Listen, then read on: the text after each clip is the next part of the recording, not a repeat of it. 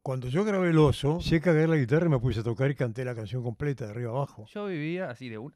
Pum. Sí, todo completo, sí, sí, sí. Uh. Y después casi lagrimeando, terminé la, la, la, la, la, la. Cuando vos llegás a la parte de vuelvo al bosque, Sí. Ah, Estoy contento de verdad. Uh. Sí, está contento de verdad. uno siente en ese momento Es que es la búsqueda de la libertad, porque que se alcanzó eso. el bajo era Papo. Sí, me vuelvo loco. Es una imagen que, Increíble. que- que es hermosa. Papo tendría 18 años. Había un bajo por ahí y Papo andaba dando vueltas. Che, Papo, ¿puedo tocar el bajo? Me dice, ¿qué tono? Un do. Bueno, muy bien, listo. Oh. ¿Y quedó una toma? La única toma, ¿sí?